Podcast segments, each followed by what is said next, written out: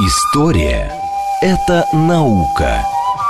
Здесь ставят эксперименты, открывают неизвестные цивилизации, расшифровывают тексты погибших народов. Историческая программа Михаила Родина «Прошлое». Еще вчера мы этого не знали – еще раз добрый день, это прошлое, меня зовут Михаил Родин, а, и мы здесь говорим о новостях исторической науки, исторического образования, исторических проектов. И вот теперь время пришло поговорить об образовании, потому что понятно, что карантин, коронавирус повлиял на все сферы жизни и на эту в том числе. Вроде бы как, если верить официальной статистике, пик заболеваемости пройден, карантинные меры а, ослабляются, но мы все знаем, что эта эпидемия пришлась как раз на разгар семестра учебного. И вот сегодня мы поговорим о том, как исторический факультет МГУ пережил этот период, и не разрушилась ли наша система образования исторического. У нас на связи доктор исторических наук, зам декана исторического факультета МГУ Владислав Сергеевич Житинев. Владислав Сергеевич, добрый день. Михаил, здравствуйте. А, давайте поговорим э, вообще о том, как, скажем так, была выстроена рутинная работа. Я имею в виду ежедневное, простое, обычное обучение, лекции, семинары в ситуации карантина. Да, э, знаете, мы достаточно быстро перешли э, на новый такой необычный для нас формат, дистанционный, потому что уже первой половины марта было понятно, что скорее всего, дистанционный формат в полной мере войдет в нашу жизнь. Были предприняты разные организационные вещи, связанные с необходимостью доведения и до студентов сведений о том, как мы будем учиться, и до преподавателей.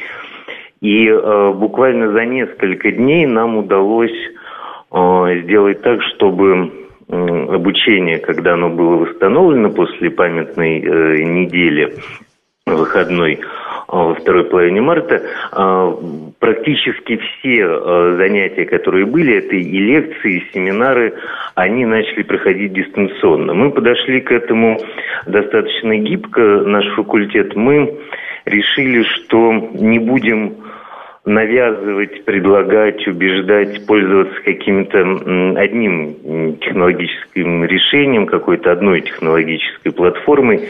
Э, и на выбор преподавателей и студентов э, мы сказали, что можно, в принципе, пользоваться всем, э, что достаточно безопасно, конечно. Вот. Плюс у университета есть своя собственная внутренняя электронная среда, и те, кто хотел, пользовался ею. Поэтому никаких ну, таких серьезных сбоев в проведении занятий с точки зрения расписания, э, к счастью, не было.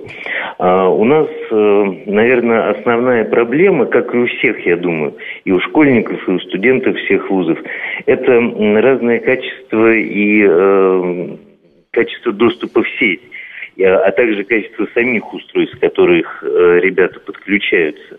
Ну и плюс, конечно, какие-то бытовые вещи, э, там у кого-то в подъезде отключает интернет, где-то делают э, ремонт, у кого-то младшие братья и сестры считают просто необходимым присутствовать при разговоре своих старших во время занятий. У кого-то кошки очень любят прибегать, да, и прибегать и активно что-то просить, пытаться участвовать во всех этих занятиях. Вот, поэтому а, здесь а, переход к а, вот такому дистанционному формату, его продолжению, оно было а, вполне а, успешным, к счастью. Угу. То есть, в принципе, получилось, а, что называется, перестроиться. И скажите вот что, мне интересно, у нас теперь нас ждет другой новый мир. А, вернется ли все так, как было раньше? Или этот опыт уже невозможно отринуть, и мы будем принимать наработки, которые появились за время этого карантина, и внедрять их в жизнь активнее после того, как все закончится? Как вы считаете? А, я, я, вот судя по тому, что говорят наши студенты, судя по тому, что говорят наши преподаватели, а, ситуация выглядит примерно следующим образом. Конечно, можно заниматься и дистанционно. При этом в этих занятиях существует гораздо большая нагрузка, присутствует гораздо большая нагрузка как на преподавателей, так и на студентов. Потому что преподавателю нужно удержать в отсутствии эмоционального контакта личного, в отсутствии э, возможных каких-то невербальных э, посылов, да, внимание аудитории, а студентам нужно сосредотачиваться. При этом мы очень хорошо видим, э, что за, за последнее время, и об этом говорят, ну, практически все, практически 100% ребят, а, что удержать внимание, концентрацию на том, что происходит, это а, вот именно в дистанционном формате гораздо сложнее и гораздо труднее, чем при проведении ну, вот обычных очных а, лекций и семинаров. Плюс, конечно, мы на сегодняшний день понимаем, что ряд Э, наших занятий э, в той форме, в которой они проходят, эм, дистанционно невозможно. Например, у искусствоведов это музейные семинары, да, у археологов это какие-то практикумы. А, плюс работа с теми источниками, которые лежат в фондах факультета или фондах библиотек, э, где нужно работать непосредственно с самими документами. То есть Полное дистанционное э, обучение, конечно, невозможно, и самое главное, в нем отсутствует вот там эмоциональная взаимосвязь, эмоциональная поддержка, которая так важны при э, обучении, да, то есть вот эта вот э, связь студент-преподаватель, вот эти вот разговоры до, во время, после, то есть все, что составляет э, такую вот мягкую силу э, образовательного процесса, э, вот это вот дистанционно добиться, ну, очень тяжело, а иногда просто невозможно.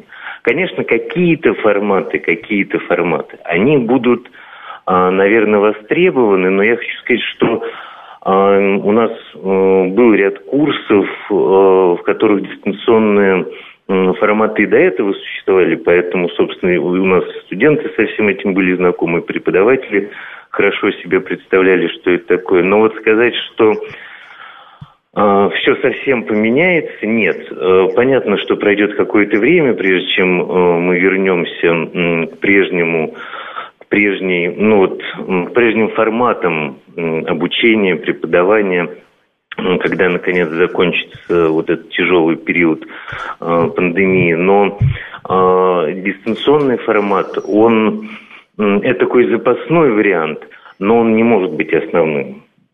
Угу. И тут вот как раз вы упомянули уже, что у историков обучения, а особенно у археологов, очень много таких моментов, когда, во-первых, нужно работать с каким-то предметом, с каким-то источником. Вот здесь, получается, э, в этот период совсем прекратилась такая работа? Ну, я хочу сказать так. Э, у нас основные э, студенты, кто работает, э, студенты-археологи, кто работает с коллекциями, с предметами, это, конечно, старшекурсники, которые пишут дипломы.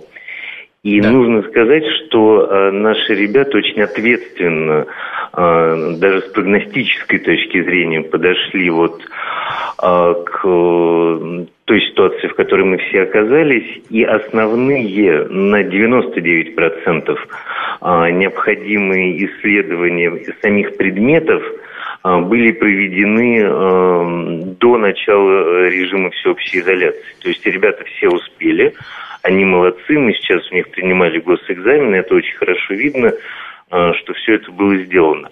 А вот работа с документацией, с полевыми чертежами, с описями, а, она возможна и в электронном варианте, потому что они все, как правило, или ну, большей части переведены а, в электронный вид, поэтому вот эта часть, она осталась уже на тот период, когда была самоизоляция. Ну, это хорошо, да, это новый навык, э, как раз э, разработать план работы так, чтобы успеть все, все что нужно сделать офлайн, успеть сделать офлайн, это да, как бы, мне да. кажется, плюс даже. А, хорошо, а вот еще о таком аспекте хотел а, поговорить. Когда только начался карантин, я помню, появилось огромное количество, и мы у себя в журнале «Прошлое» публиковали подборок открытых курсов от разных университетов, в том числе по историческому образованию. Они появлялись как грибы в то время.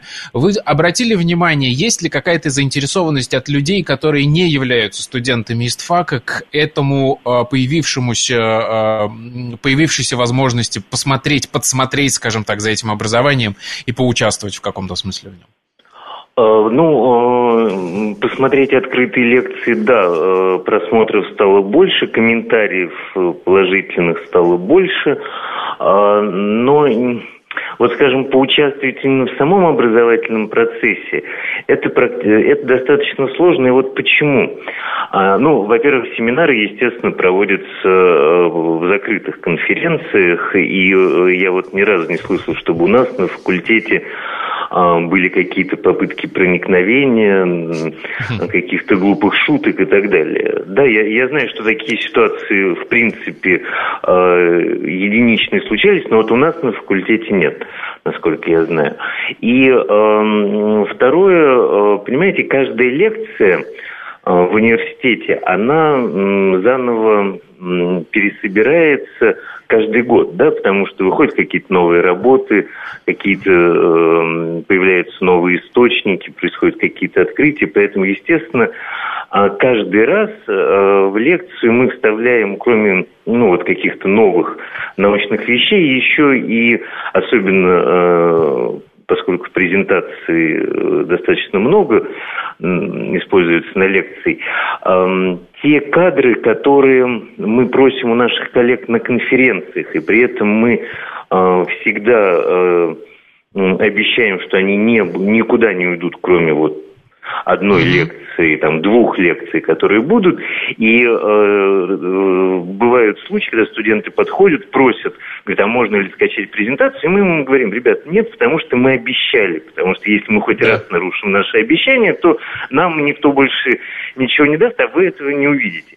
И поэтому выкладывать очень многие лекции мы просто по этическим э, соображениям по отношению к нашим коллегам, которые нам доверились, мы э, просто не можем. Поэтому вот достаточно большого количества лекций в свободном доступе, конечно, нет и не будет. Понятно. Хорошо. Вы упомянули госэкзамены. Давайте поговорим о том, как теперь будут отчитываться студенты о проделанной работе. Э, как вообще организован этот процесс? А, мы его тоже э, еще до режима всеобщей самоизоляции проработали а, с теоретической точки зрения. Сейчас уже э, идут э, и защиты госэкзаменов, практически они закончились, начинается защита дипломов. Это происходит следующим образом.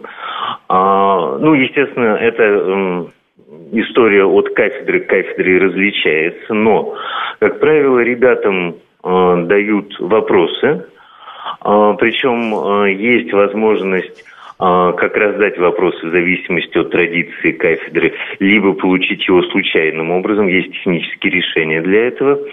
А после чего идет подготовка, причем подготовка, опять же, в зависимости от традиции кафедры, может вестись а, под наблюдением, и это очень хорошо видно. Многие сомневались, а, э, будут ли видны списывающие, не будут ли видны люди, которые... Вот да, для меня это главный вопрос. Мне кажется, списать, списать легко на дистанционке. Вот мы тоже этого боялись. Но выяснилось, что ну, вы же понимаете, что, естественно, подготовка не всем потоком идет, да, а госэкзамены, они uh-huh. проходят по кафедрам, поэтому там несколько человек, иногда э, и, естественно, в несколько дней все это.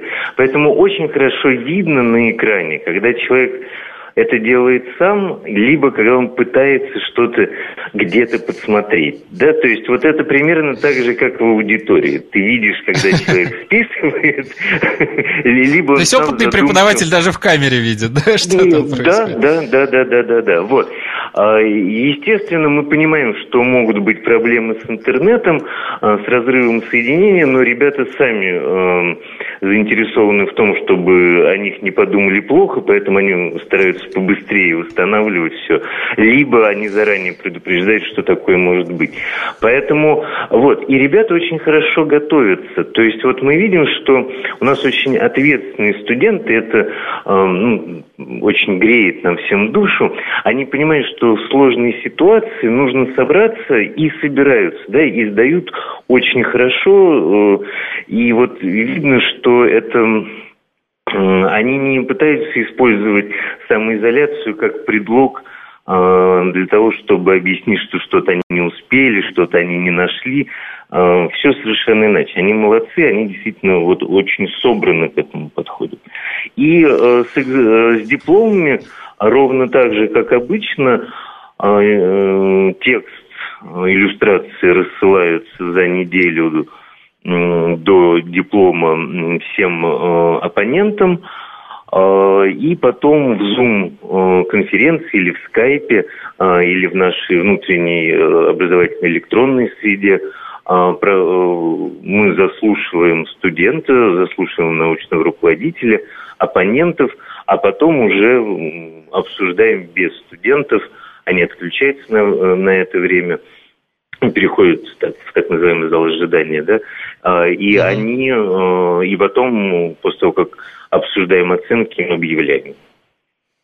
Но, конечно, все равно жалко этих студентов, потому что я помню тот мандраж, при, при, принарядиться в костюм, приехать на кафедру, там выступить. Да. В этом есть какая-то магия, конечно, все-таки. Ну, нет, а здесь самое обидное, что мандраж-то никуда не денется, а вот, э, как обычно, по-человечески поддержать, сказать, что все будет хорошо, да, а потом э, всем вместе чаем, тортом отпраздновать вот это вот грандиозное событие, вот, и вот прямо на кафедре вот после того, как да, все да. произошло. Это вот то, то, что этого нет, это очень жалко.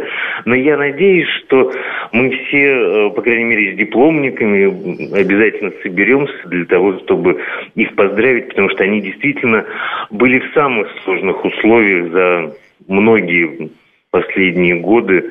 А, и э, вот, насколько я вижу, э, пишут замечательные дипломы.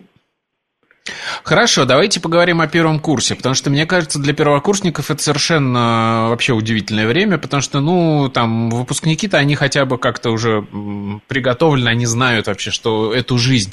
Но а, жизнь первого курса немножко скомканная, и я очень волнуюсь за ну, для меня, мне кажется, самое главное апофеоз первого курса – это экспедицию. То есть мы знаем, что после первого курса истфаковцы всегда едут на археологическую практику. Да. Что будет в этом году на истфаке МГУ? Как это все будет организовано и состоится ли она?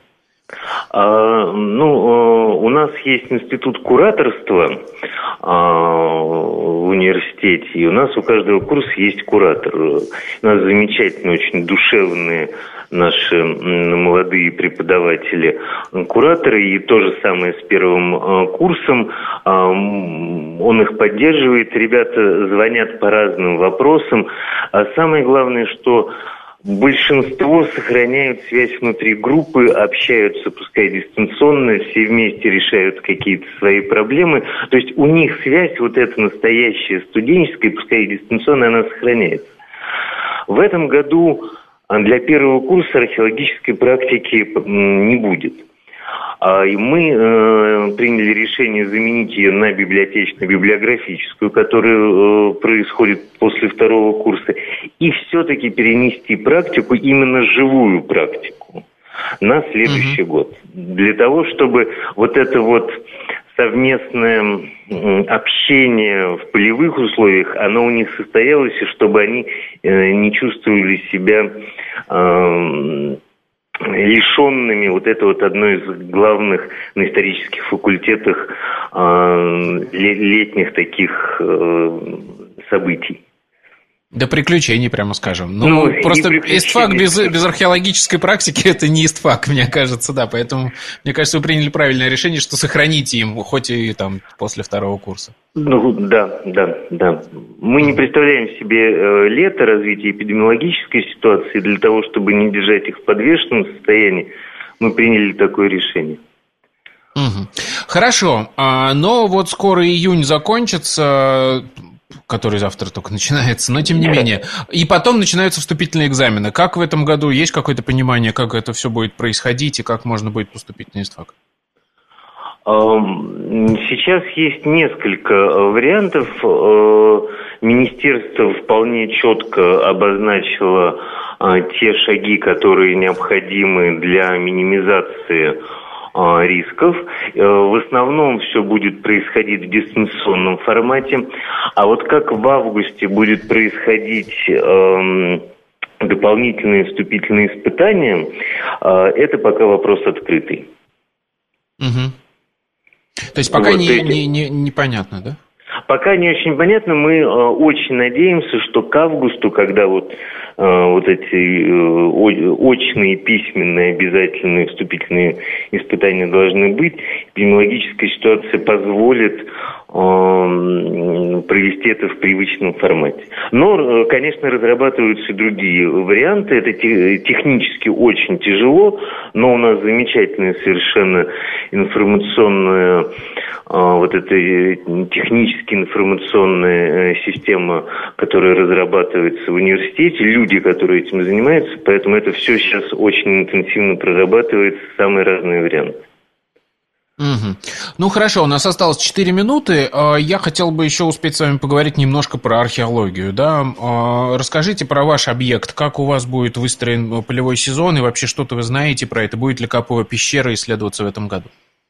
А, я думаю, что у меня, как и э, у многих наших коллег, ситуация пока подвешена по причине того, что эпидемиологическая ситуация везде разная.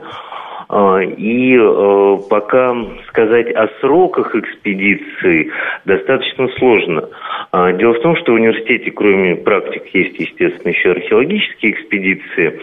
И вот их проведение, оно будет, э, мы будем брать открытые листы разрешения, а, а вот эм, в какие сроки экспедиции будут проходить, это достаточно сложно сказать. Конечно, в этом году пришлось скорректировать по Каповой пещере программу исследований.